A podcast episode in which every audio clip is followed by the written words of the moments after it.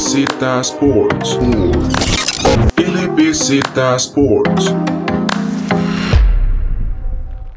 Bienvenidos y bienvenidas a un podcast más de LBZ Sports. Ahora sí, regresamos ya de nuevo con la NBA.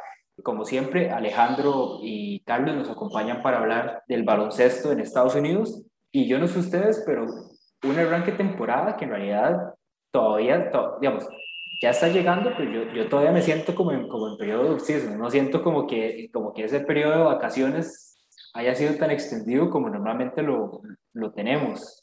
Hola David, hola Carlos, como siempre, un placer. Volvemos con los podcasts de NBA. Y sí, o sea, es una temporada bastante corta. Vemos que en realidad todos los, todos los deportes han tenido poco descanso. El fútbol, que vemos el caso de Pedri, por decir ahí uno, que ha jugado todos los partidos posibles.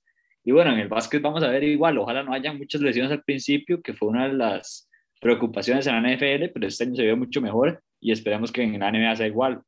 Bueno, un placer estar con ustedes de nuevo, David, Alejandro. Esperemos que sea una temporada bastante interesante. Creo que se vienen equipos que van a dar sorpresa. También eh, el periodo de vacaciones fue bastante, bueno, no bastante corto, pero sí estuvo un poquito más acortado a lo normal. Es que quisieron eh, volver a tener el calendario de costumbre de la NBA, aparte también de, los, del torneo de las Olimpiadas, que algunos jugadores no descansaron y otros que también tuvieron este, un corto periodo de vacaciones, pero esperemos que, como dijo Chandy, que no hayan tantas lesiones, porque hay que tener en consideración que ya hay varios jugadores que tienen que volver hasta posiblemente 2022 por el tipo de lesiones que tuvieron, pero seguramente sí, sí será una temporada todavía más interesante que la pasada en cuanto a equipos conformados y todo lo que vamos a estar hablando durante este podcast. Y a eso iba. Normal, bueno, primero que normalmente en realidad la temporada de la NBA siempre va terminando por ahí de junio. En realidad, ahorita nos atrasamos un, por así decirlo, un atraso de un mes que terminaron en julio.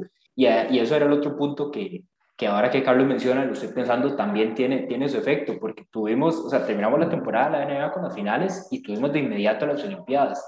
Entonces fue como, como ese, digamos, como, como esa continuación que de cierta forma también hace que, digamos, que no se sintieran mucho tal vez esas, esas vacaciones. Pero bueno, y ahora regresamos con la NBA y como siempre vamos con la parte de las previas. Entonces la forma en la que vamos a hacerlo para este podcast va a ser más que todo que cada uno de nosotros tiene por así decirlo, sus rankings. Los tenemos los, los equipos del este dividido en cuatro, en cuatro grupos. y empecemos por el primer grupo, que más bien es, empecemos por el primer grupo, pero que más bien es la parte baja de la tabla. ¿Cuáles son esos equipos que para ustedes no van a estar en playoffs, no van a estar ni cerca de estar compitiendo dentro del playing tournament y cuáles y que más bien van a estar peleando en esas últimas posiciones para tener un buen draft pick en lo que se viene en la lotería para el 2022? Bueno, primero es importante dejar claro que vamos a repasar primero la temporada, de la conferencia del Este. Entonces, en esa parte solo nos vamos a centrar ahorita en el Este. Y bueno, yo diría que un equipo que, que no lo veo llegando lejos son los Cleveland Cavaliers. Creo que son equipos que están rebuild completamente. Ahí firmaron a Jared Allen, pero así como que muchas opciones no tienen. Vemos que Kevin Love ya quería salir del equipo. Entonces yo no veo a los Cleveland Cavaliers ni entrando al Playing Tournament y hay que ver cómo están esos rookies, hay que ver cómo están Sexton, cómo está Garland. Entonces hay que ver este equipo que claramente el plan que tienen es a futuro.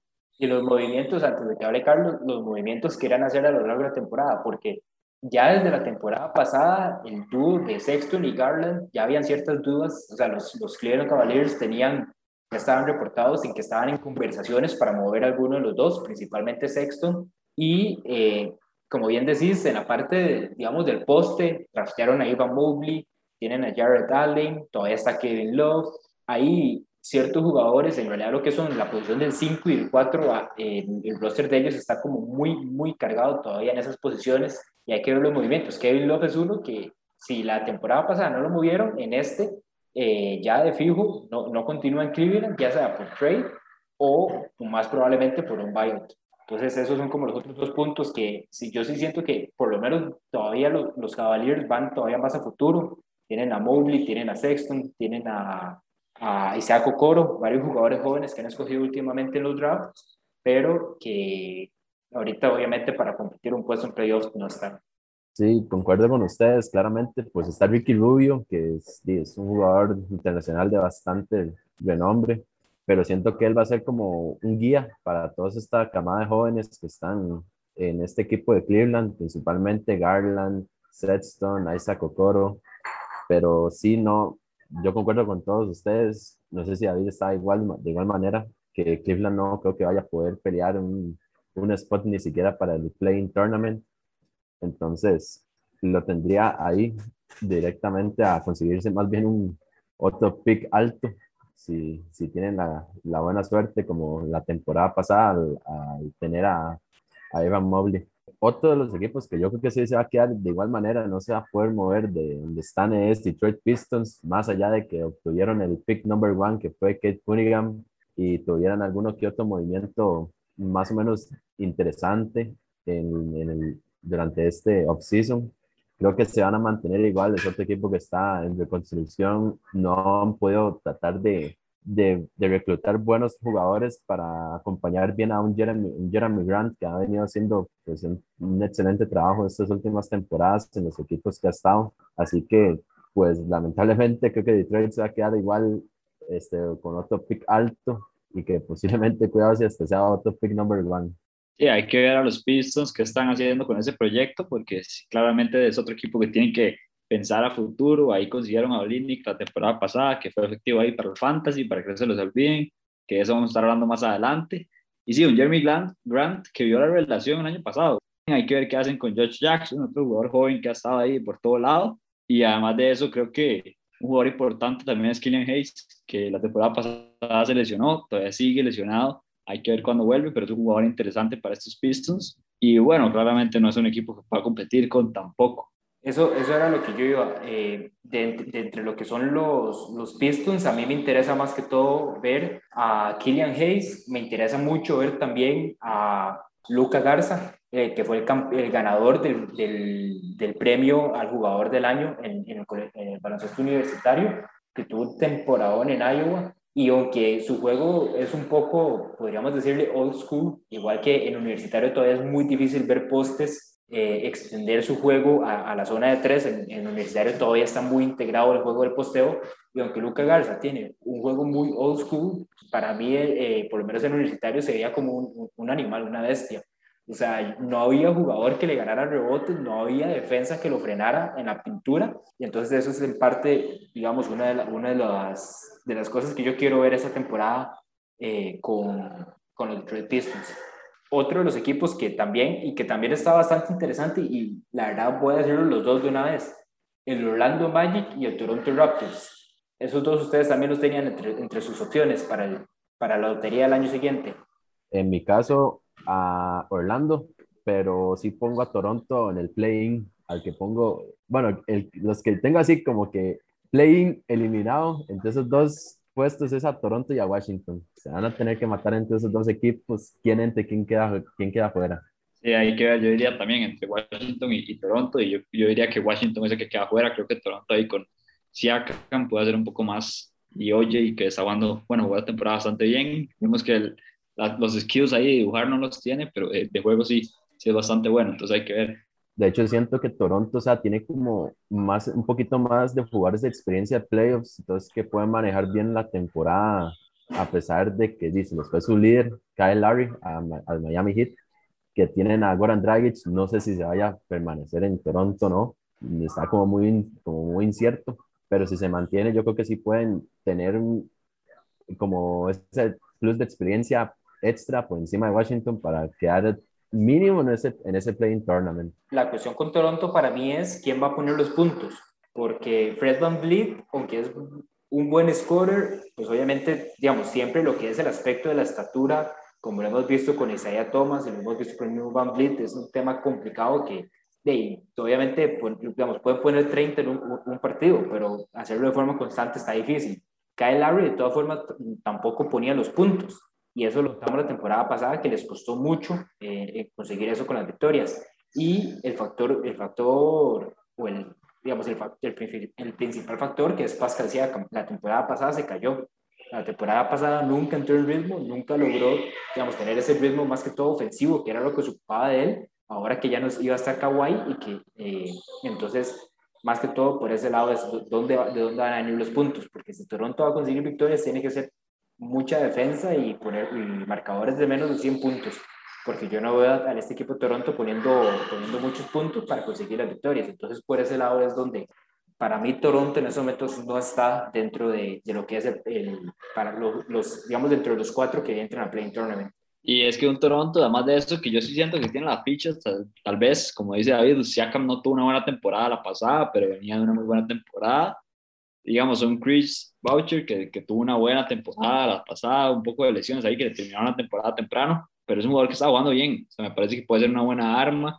Se dice que Gary Trent es el momento para que explote también, un jugador que consiguieron de los Blazers, puede llegar a poner sus puntos y claramente creo que sí el peso tiene que estar en Manflit es el jugador que le pagaron hace un par de años y ahorita tiene que estar demostrando eso. Y como dicen ustedes, yo no estoy tan seguro que pueda hacerlo, pero que, que Toronto tiene talento para entrar a Playing Tour por Tournament, yo diría que sí. Y por encima de, de Wizards. Repasando un poco, los cinco entonces que no del todo, porque digamos, son cinco los equipos que, que no entran a playoffs si contamos Playing Tournament como playoffs. Los cinco entonces de momento está Detroit, Orlando, Cleveland, tenemos nuestras dudas con Toronto. Carlos mencionaba Washington, que era que yo tenía tal vez como quinto. Digamos, los cinco míos eran más que todo Toronto, Cleveland, Orlando, Detroit y Washington. Y no sé si ustedes, cuál era, de ustedes hay uno de esos que ustedes no tengan, ahí que hablaban con Toronto y Washington, y que ustedes sí, algún otro equipo que ustedes sí tengan entre esos cinco que, que no clasifican. Yo lo veo muy claro, yo creo que tienen que ser esos cinco porque si no el otro posible yo diría que son los Hornets, pero la temporada pasada lo hicieron bastante bien, entonces no los veo como quedando fuera ni siquiera hasta el Play Tournament. O los Pacers, que también son una incógnita de vez en cuando, pero yo los veo más fuertes a los dos equipos. Concuerdo de igual manera, entre Pacers y Charlotte puede que esté ahí también esa lucha del Play Tournament, de igual que la temporada pasada.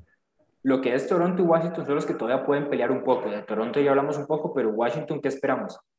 se les va Westbrook y digamos, yo sé que tal vez Westbrook no era, o sea, obviamente pone mucho para, para lo que es conseguir la victoria, lo hemos visto, la producción, aunque también tiene sus cosas, digamos, no se puede negar la producción que ponía en cancha, aunque, aunque digamos, los únicos detalles con Westbrook era más que todo las decisiones en los últimos minutos que a veces podían costarte un partido.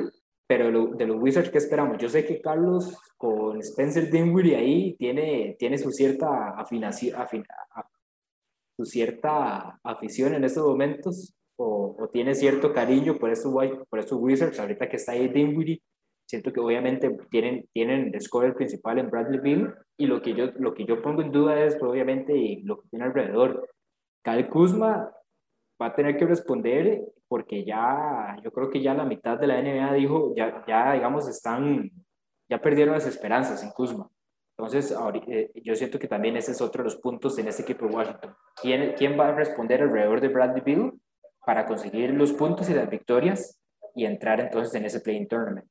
Sí, es que un equipo de Wizards que en realidad parece el segundo equipo de los Lakers, parecen como los recogidos de los Lakers ahí con, con Caldwell Pope, Kuzma, Thomas Bryant, que en su momento también jugó con los Lakers, entonces por esa parte Raúl Neto, que también jugó por los Lakers, Montreal Harold, que está en los Lakers, por ese trade de, Westbrook terminaron muchos jugadores que no fueron efectivos en los Lakers. Y todavía tenemos esa idea, pero yo sí creo que de la mano de Spencer, de Spencer Dinwiddie, que me parece una buena ficha para los Wizards, y que algunos de esos jugadores empiecen a brincar y a, a, aparecer en el equipo, creo que puede hacer un impacto de los Wizards y entrar en esa parte de Playing Tournament, pero sí está complicado. También tenemos a, a Denny Abdilla, que, que la temporada pasada no tuvo su mejor temporada, pero venía siendo novato este va a ser el segundo año, entonces por esa parte, David y yo lo repasamos cuando fue el draft, es un jugador interesante que tiene tiro y de todo. Entonces hay que ver esos Wizards, pero no los veo tan fuertes. La verdad, diría que Toronto es el favorito para salir de ahí, si no, no veo otro. Sí, los Wizards, preferiblemente yo diría que el que va a tomar la batuta junto con Bradley Bill va a ser Spencer Dinwiddie. O sea, realmente es un jugador bastante frío para tomar buenas decisiones en el clutch eso ya lo había demostrado con los Brooklyn Nets, a pesar de que no estaban con, con los grandes de ahora, que es Kyrie Irving, Kevin Durant, James Harden. Entonces sí siento que, que es el, el, más llamado para tomar esa batuta de scorer junto con Bradley Beal y posiblemente tendrá sus partidos de 30 puntos bien, bien siendo titular. Y hay que ver, Charlie, yo sé que le tiene amor a Dinwiddie, a mí también me gusta mucho, pero hay que ver cómo vuelve esa lesión, ¿verdad? Estuvo bastante tiempo fuera y tuvo la decisión de renovar, ya sea, bueno, buscar otro contrato con los Nets o buscar otro contrato con otro equipo que esté buscando Championship y decidió irse a los Wizards, donde claramente lo que les lo esperaba era la, la, bolsa de dinero. Entonces, por esa parte hay que ver qué tan sano está Dinwiddie. Pasando entonces ahora sí a la, a la parte de Playing Tournament.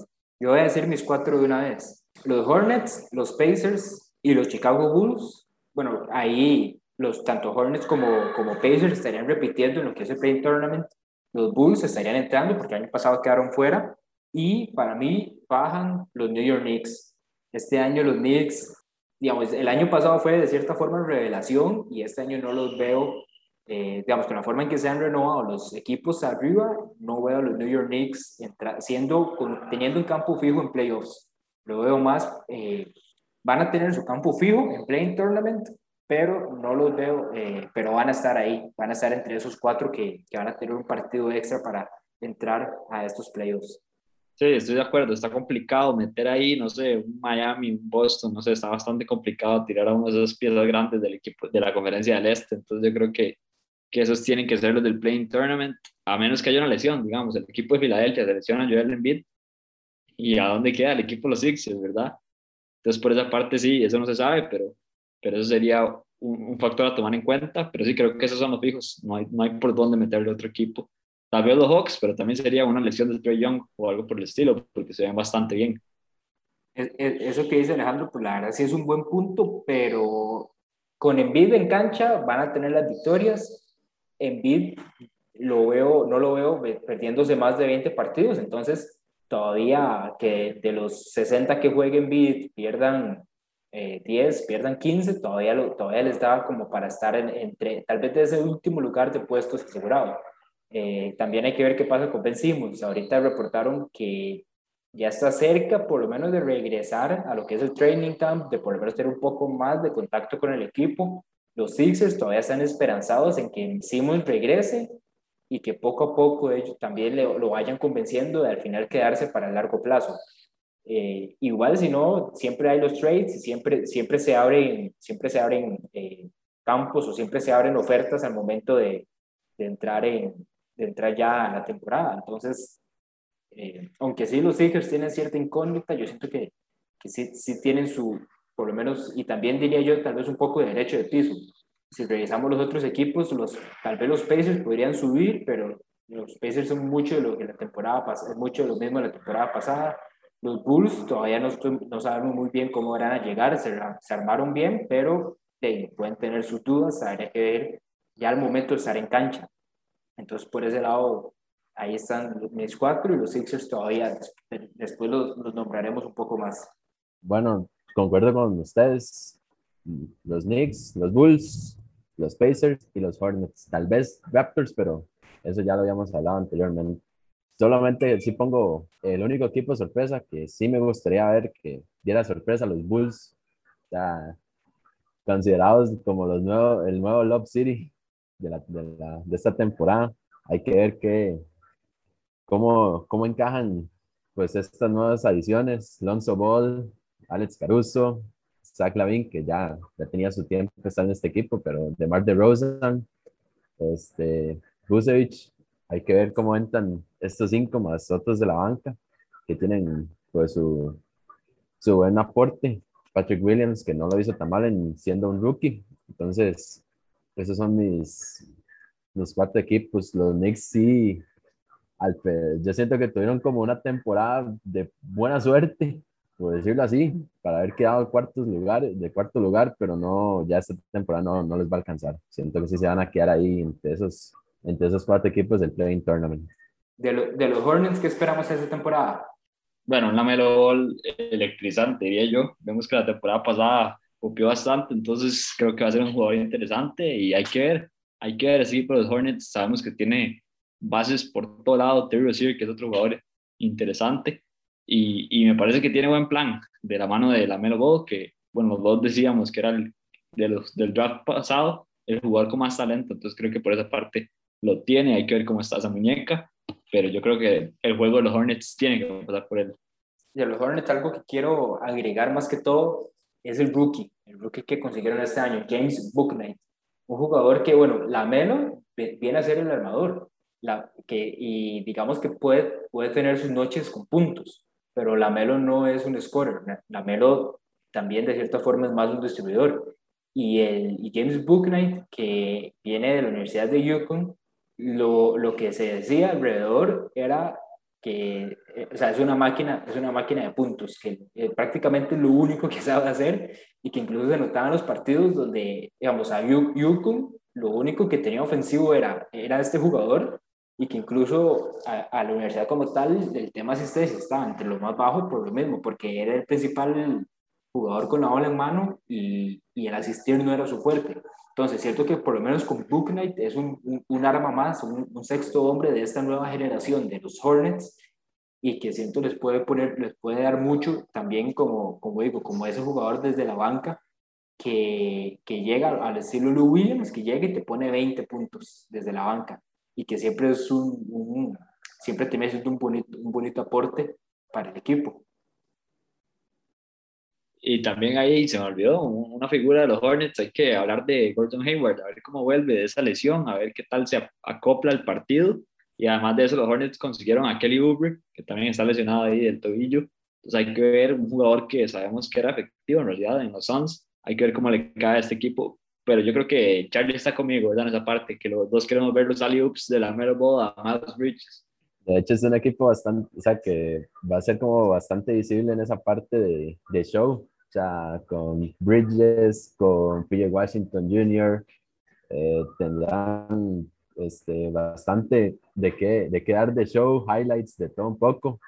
Y hasta fue un equipo interesante hasta cierta, hasta cierta parte de la temporada, cuando estaban casi todos los jugadores sanos. Entonces, siento que si van a tener a todos, a todos los jugadores sanos, pueden luchar un poquito más arriba del Playing Tournament, pero tal vez no salgan de esa parte de los playoffs. Pasemos entonces a los campos asegurados. Tres equipos asegurados que hay que también mencionar que no, que no son contendientes a títulos. Son Filadelfia, Atlanta Hawks y Boston Celtics. La cuestión con Filadelfia, como ya lo hablamos, y yo creo que es lo único que en realidad no, hay que profundizar más, la cuestión con Filadelfia va a ser Ben Simmons, ¿verdad? Y si en algún momento lo tradean, si en algún momento regresa, ¿cómo regresará Ben Simmons? Eh, porque, digamos, el, el, tema de Ben Simmons para mí, y, y, yo creo que de cierta forma, hasta luego por experiencia propia, lo de Ben Simmons es, es tema de confianza. Es tema de confianza y es un tema mental y algo que de cierta forma también siento puede ser como un wake-up call para los fans de Filadelfia, porque es bien conocido en Estados Unidos que ser jugador en cualquier equipo, en cualquier equipo profesional de Filadelfia no es fácil, que la, la, afición de Filadelfia, podríamos decirles, es una afición tóxica, y eso yo creo que ha salido a relucir mucho con Ben Simmons, y digo wake-up call en el sentido de que ya son dos jugadores, son dos jugadores que están en Filadelfia, tanto Simmons como Markel, que hasta cierto punto han tenido sus problemas de confianza estando en esas franquicias. Entonces, por, por eso digo más que todo el wake up call. Sí, un Mark Kell que vemos que se desvaneció en el equipo de los Sixers. Sabemos que el, la técnica de tiro la perdió completamente por una lesión de hombro y por, por mayoritariamente por lo que dice David. Vemos que el equipo nunca le dio la confianza. Hay que ver con Ben Simmons. O sea, sí, sí yo por una parte defiendo a Ben Simmons, pero no entiendo cómo cuatro temporadas en la NBA no ha mejorado el tiro. O sea, me parece increíble porque Ben Simmons con tiro sería otra cosa. No, no estoy pidiendo un triple, estoy pidiendo un y, jumper. Y con, y con eso, digamos, obviamente cierta parte de la culpa está tanto el jugador y cierta parte de la culpa va a estar en franquicia y cierta parte de la culpa está en afición. Pero, y yo siento que la parte de la culpa que se le puede dar a Ben Simmons es eso, tal vez no haber trabajado nunca el tiro y, y hace poco vi un meme eh, en las redes sociales donde ponían si Lonzo Ball en estos momentos es efectivo de tres, lo que quiere decir es que Simmons simplemente no quiso trabajar. O sea, si Lonzo Ball que tenía peor técnica de tiro que, que Ben Simmons. Entonces, igual lo decimos también, tiene que ver mucho el tema de la confianza, pero sí pongo por ese lado que, que para mí es los tres juntos. Eh, los tres juntos son, son los responsables de todo ahorita. Sí, inclusive hasta LeBron se lo dijo eh, cuando estaba todavía en, en college. Eh, usted tiene que trabajar para mejorar todo su talento que tiene. tiene todo el potencial, pero se tiene que trabajarlo y creo que dicho y hecho, ahí está. O sea, nadie, nadie, nadie llega bien sabido hasta cierto punto y si quiere ya mejorar realmente su, su juego, tiene que trabajar en ello como tiene que ser y no estar desperdiciando el tiempo como lo está haciendo en este preciso momento Ben Simmons, que solamente no quiere ni siquiera entrenar, que ya le están metiendo vueltas de hasta 300 mil dólares al día por no asistir al, training camp.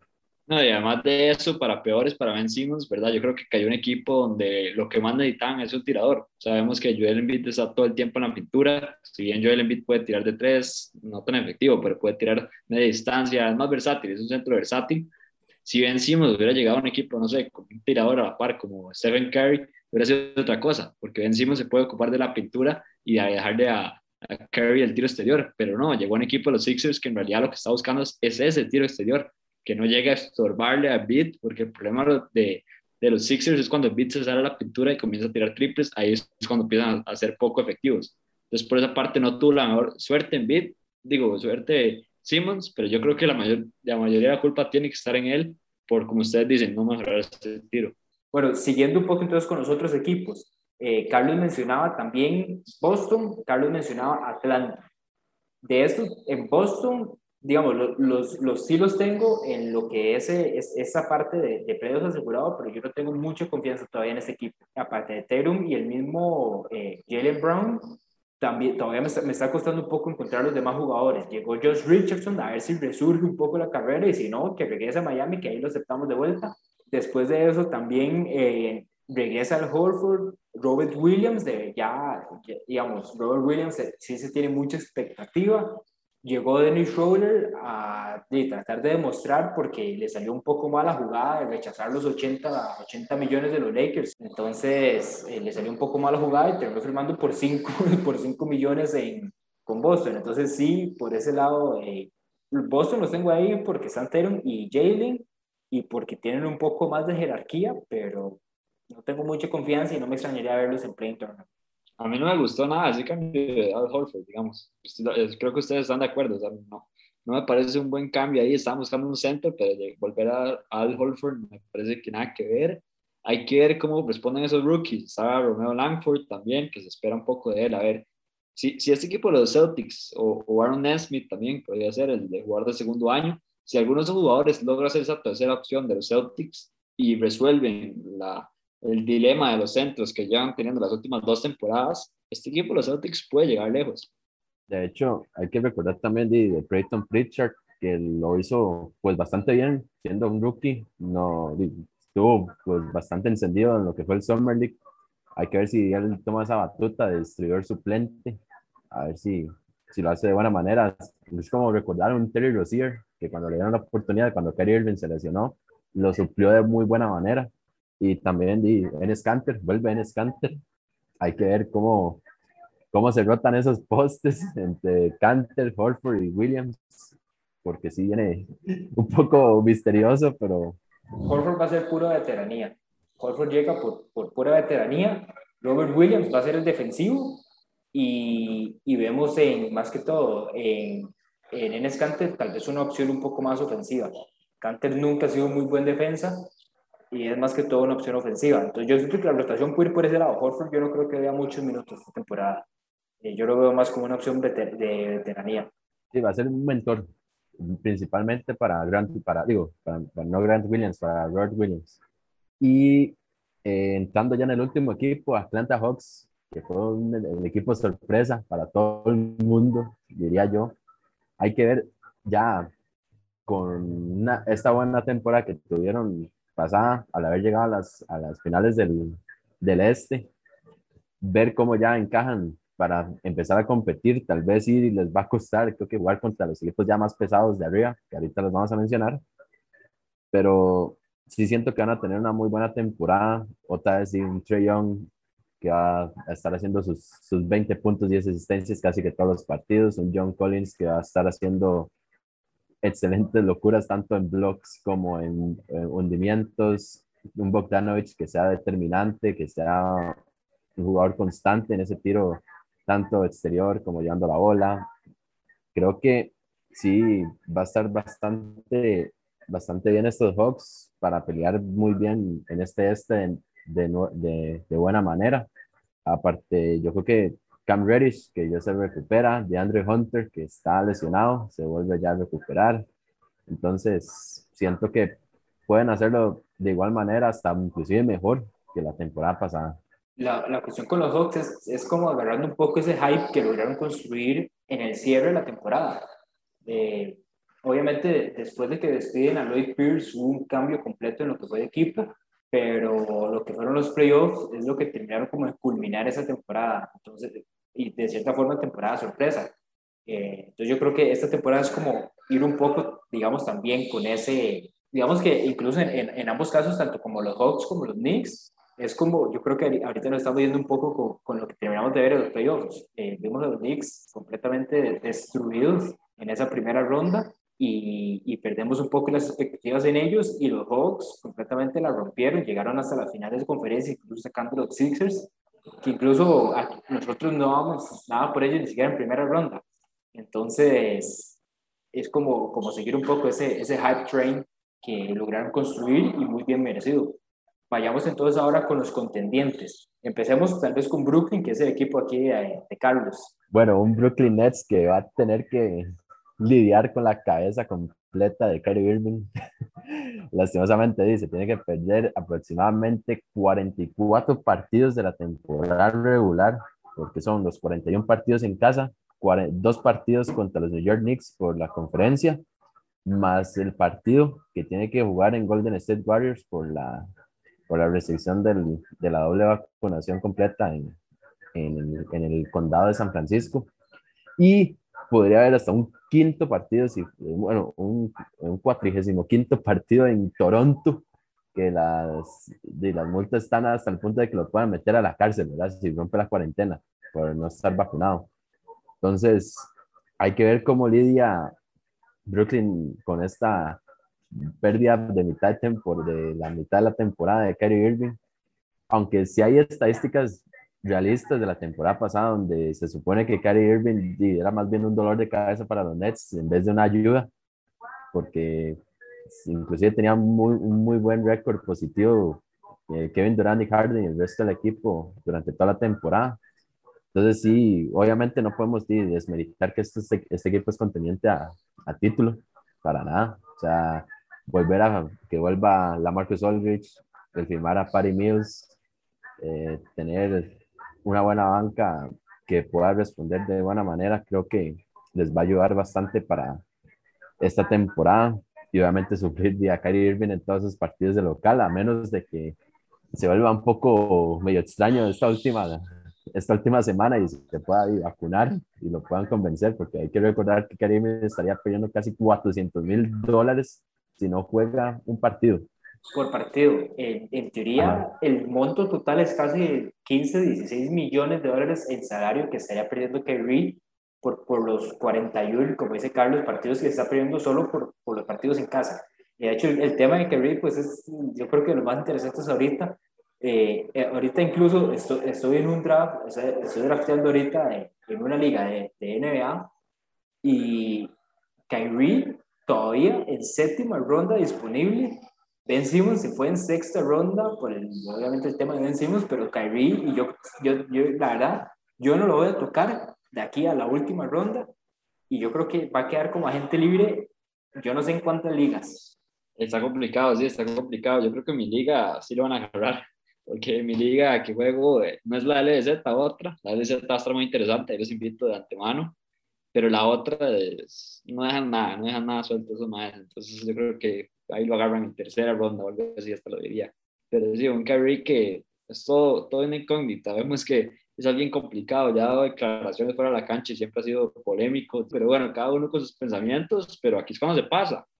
Miramos el caso de Andrew Wiggins, que ya decían que iba a afectar al equipo de Warriors, y dos toques ya estaba vacunado. O sea, él sabía, seguro Stephen Curry lo llamó y Clay Thompson le dijeron, bueno, ¿se vacuna o se va? así de fácil. Yo creo que los... Y es que también el, el, el motivo del dinero, eso, mueve mucho. Eran 300, 320 mil dólares que perdía por no jugar cada partido, ¿verdad? Exacto, exacto. Es complicado lo de Kyrie. Yo creo que los Nets deben aprovechar y, y, pegar un trade ahí, pero ahorita, como ustedes dicen, con, que no va a jugar la mitad de los partidos está complicado, más de eso sacar el precio que tiene Kyrie Irving. Entonces los Nets que, que claramente tienen el equipazo, pero que cada año, no sé, encuentran la forma de complicarse solos prácticamente. Eso es lo que pasa cuando tienen muchas estrellas juntas. Ahora quiero darle la palabra al otro equipo que está favorito dentro, de nosotros tres en este panel, que es el Miami Heat. Yo sé que, digamos, es un equipo que no me ha gustado, o sea, por el hecho de que sea como ahí, que ha, tenido sus controversias en ciertas partes de lo que es en cancha y todo, pero sí me gustó mucho el off-season que hizo Pat Riley en este Miami Heat. Me gustó mucho esa, esa gran cantidad de incorporaciones nuevas. Entonces, David, dígame cómo ve este nuevo Miami Heat, que sí lo veo bastante fuerte, aparte también de sus jóvenes jugadores que vienen de la G League, inclusive, que ojalá nos pueda ampliar más el contexto. Miami fue uno que durante la semana, pensando en cómo dividirlos, no sabía si meter a Miami en los contendientes o no. Obviamente, el agregar a, a Kyle Lowry ayuda un montón. Obviamente es un upgrade completo por encima de Goran Dragic, que era el anterior distribuidor, pero aún así me deja con, con el pensamiento que, digamos, si bien ayuda, Miami no necesitaba un distribuidor. Miami siento que lo que necesitaba era un jugador más al estilo de Bradley Bill, un jugador que fuera scorer nato, porque lo que fueron los playoffs en primera ronda contra los Bucks, vimos que Jimmy, aunque bien puede poner sus puntos, si es el principal foco de la defensa, le va a costar. Eh, no sé si en esa ronda contra Milwaukee se pudo ver mejor. Entonces, por ese lado es que, digamos, sí ayuda que le llegue, pero todavía no me termina de convencer mucho. Yo esperaba, digamos, no esperar que esperaba un fichaje, un mejor fichaje, porque tampoco había mucho español en el mercado, en el mercado. Pero sí es cierto que el, la debilidad de Miami es esa, no tener un go-to scorer para el momento en el que los partidos se ponen difíciles, porque aunque Jimmy pueda hacerlo, eh, no, no, no, tengo tal vez esa confianza de que Jimmy pueda poner 30 o 40 cuando más se le necesite. Puede pasar, sí, pero si me decís que lo apueste, no estoy muy seguro. Entonces, por eso, digamos, Miami tenía mis dudas sobre si ponerlo o no en los contendientes. Del que estoy esperando una buena temporada, más que todo, es, es Tyler Hero. Eh, ahora en el tercer año, es buscando que ya el tercer año es cuando empiezan a buscar más la, eh, el, la, el, dinero los jugadores y eh, acaba de tener un hijo, entonces normalmente hay un buen track, hay un buen track record cuando se habla de jugadores que tienen hijos y tienen que ir a jugar. Eh, Fred Van eh, tuvo, su, tuvo su hijo justo antes de que toparan con los Warriors en las finales y tuvo su mejor, su mejor serie. Entonces, esperemos una buena temporada de Hero, que lo ha hecho bien en esta pretemporada. Y el otro jugador que quiero ver también es eh, Omar Seven. No estoy muy seguro de dónde van a salir los minutos porque juega de poste, pero eh, es un jugador muy, muy interesante y que por lo menos yo diría unos dos, tres años lo vamos a ver muy integrado en la rotación de Spolstra. Sí, hay que ver con este equipo Miami. Yo creo que David no sale tan contento del free agency porque Miami infla todo el free agency todas las temporadas. Entonces se habla de un Giannis Antetokounmpo, el que haya, la estrella que haya, siempre se dice que va a ir a Miami. David, además de eso, David pasó todo el podcast de la temporada pasada hablando de que Giannis iba a ir para Miami, ¿verdad? Después ganar el campeonato y el MVP en las finales y, y ahí llorando en la casa. Es que por esa parte el equipo igual, de Miami se... Igual, igual sabemos que el, el free agency, el, el, próximo objetivo ahorita es Bradley Bill, por eso lo mencioné ahora. Bradley Bill es, o sea, Bradley Bill es la próxima estrella que, digamos, él ha dicho, no me voy a mover, pero es la próxima estrella que todos tienen en movimiento. Y Washington en realidad con lo que tiene ahorita, tampoco tiene mucho sentido ni para Washington ni para, ni para Bradley quedarse juntos. Entonces, Bradley es que muy probablemente sea el próximo estrella en movimiento y ya sabemos que Pat Riley ya desde ya está moviendo los, está moviendo los hilos para que pase. Hay que ver también otro jugador interesante, Víctor Oladipo, que lo consiguió la temporada pasada, no jugó nada prácticamente, se lesionó, tras de eso hay que ver cuándo vuelve, pero es un jugador que si sabemos lo, efectivo que puede ser en esta liga. Me gustó la adquisición de PJ Tucker. La verdad no me encantó la Lowry. O sea, no me encantó por esa parte que dice David. ¿Quién va a meter los puntos importantes? Me parece que Lowry es un jugador que es muy bueno como dos, que de experiencia, de líder, es muy bueno, pero que no es un jugador que es tan efectivo con su tiro Entonces hay que ver quién va a ser el jugador que va a tomar esos tres importantes, pero el equipo Miami claramente es contendiente otra vez. Y yo quiero añadir cuatro jugadores jóvenes que me gustan mucho su potencial que tienen este, en este momento, que son Casey Okpala, Max Strauss, Gabe Vincent y Omer Judson. Vamos a ver quién de estos cuatro van a, ser, van a tener la mayor cantidad de minutos en toda la temporada, el que vaya a hacer más impacto desde la banca y, los que, y el que va a tener pues la batuta de dirigir bien esa banca. Entonces, este, aparte de los ya tal vez ocho fijos que van a estar siempre jugando, Jimmy, eh, Larry, eh, Duncan, Tyler, eh, Bam, hay que ver esos, esos cuatro que yo mencioné, quién va a tener pues la batuta para salir de la banca y tener un, una, buena, una buena representación del hit uh, para ser un verdadero contendiente al título. Y en lo, en lo que habla Carlos, siento, para responder de una vez, para mí está entre Casey y Omar. Strauss la va a ver un poco complicada en el sentido de que es como el tercer, cuarto tirador en el equipo, después del mismo Duncan, después de Tyler. Gabe Vincent también como distribuidor, está por delante está Laurie, por delante está Hero, por delante puede estar hasta el mismo Jimmy, también la puede ver un poco complicada en minutos, entonces siento que va más que todo por el mismo Omar o Casey, los que podrían tener un poco más de impacto. Y hablemos un poco de, del Milwaukee para ya finalizar el, el podcast, o por lo menos esta primera previa en lo que es el este. Con los, los campeones no van a desentonar otra vez, contendientes para el título. Ya ahora sí un equipo maduro, ya ahora sí ya van a saber lo que es jugar este equipo. Tienen un poco de adquisiciones un poco más jóvenes, eh, tanto del draft como de otros equipos que hicieron durante el off-season, pero sí van a mantener su misma base. Holiday, ante Tocumpo, Middleton y, y Brook López. Pero hay que ver quién va a ser otros jugadores que van a tomar la batuta, sea distribuidor, banca. También hay que ver de Vincenzo cómo vuelve. Hay que recordar que se lesionó un poco feo este, antes de que terminara la temporada. Eh, un jugador que ha hecho pues bastante bien tanto con los Bucks como con su selección nacional de Nigeria, Jordan Nora, que ha hecho pues este, presentaciones de 30 puntos de la nada. Hay que ver cómo, cómo se acopla bien, siendo tal vez un sexto hombre. Y ver este, un jugador que me, que me ha llamado la atención en, en estos box desde la banca, del draft principalmente, es el que tiene el apellido más largo, que se llama, bueno, que tiene el apellido Mamukelashvili, que es un georgiano, que es muy bien conocido por Sasa, este, hay que ver cómo, cómo se adapta, porque no lo ha hecho mal en esta, en este preseason, este, ha hecho buenas presentaciones, así que seguirán siendo contendientes los Bucks, hay que ver quién, quién será el que tendrá el, pues, el, último, el último pulso en los playoffs entre estos tres equipos, a ver quién se, quién se va a llegar a, a las finales. Tal vez los Hawks inclusive puede que sean una amenaza para estos tres equipos, pero así está el asunto. Yo creo que sí, sí, yo creo que están muy bien, muy bien este, muy bien dirigidos por, por este, por el entrenador, por Holzer.